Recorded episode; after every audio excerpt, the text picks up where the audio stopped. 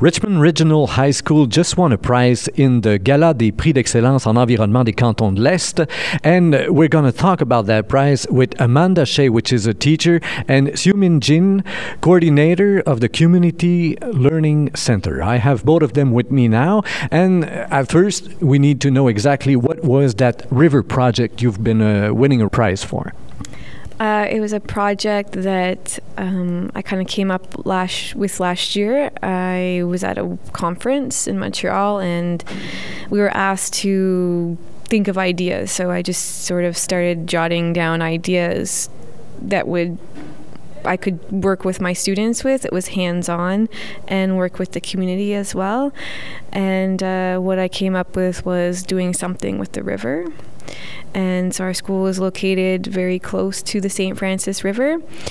Um, and I have a class, or I had a class that um, was only about 12 students, and those 12 students um, are sometimes in stage and sometimes in class. So within the science class, I took them out to work on different environmental projects with the river with that project, you had some partners in town and even over town. So, who are they exactly?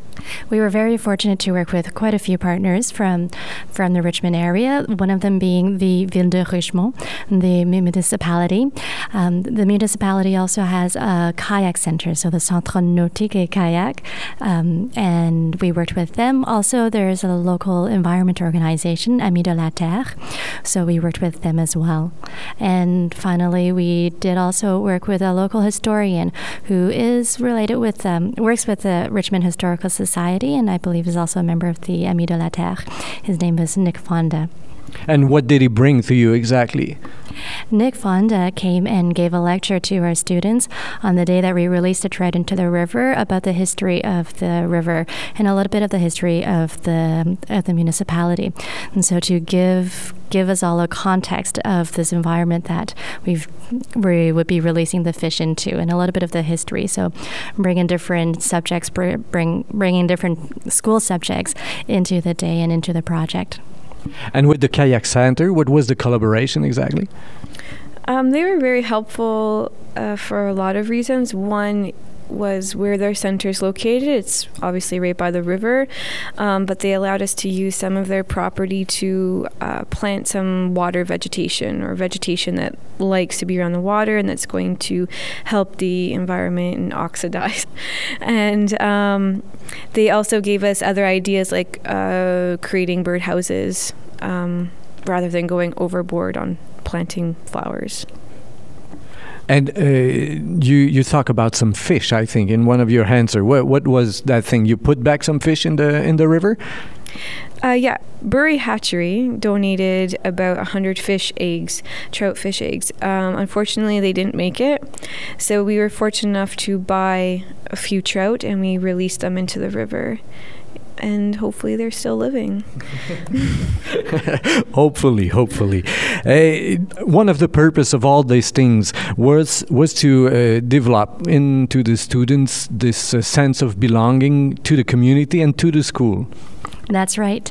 Um, as a community learning center, our school is trying to create opportunities for students to to connect their school learning with the real life.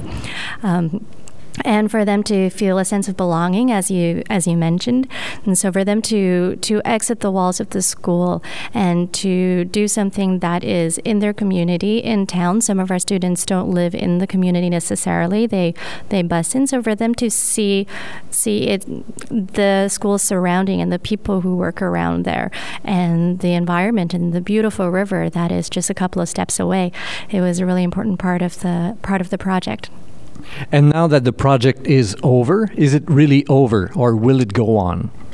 I would like to see it go on. Uh, right now, we're kind of in the research project, and at the gala, we were fortunate enough to make a few contacts. So um, we'd like to work with them and come up with a few more ideas and uh, make our ideas a little bit better so that the project can be sustainable and we can continue it. Amanda Shea, Xiumin Jin, congratulations once again to you and to all the students that have been involved in that project. Au microphone, Rémi Perra.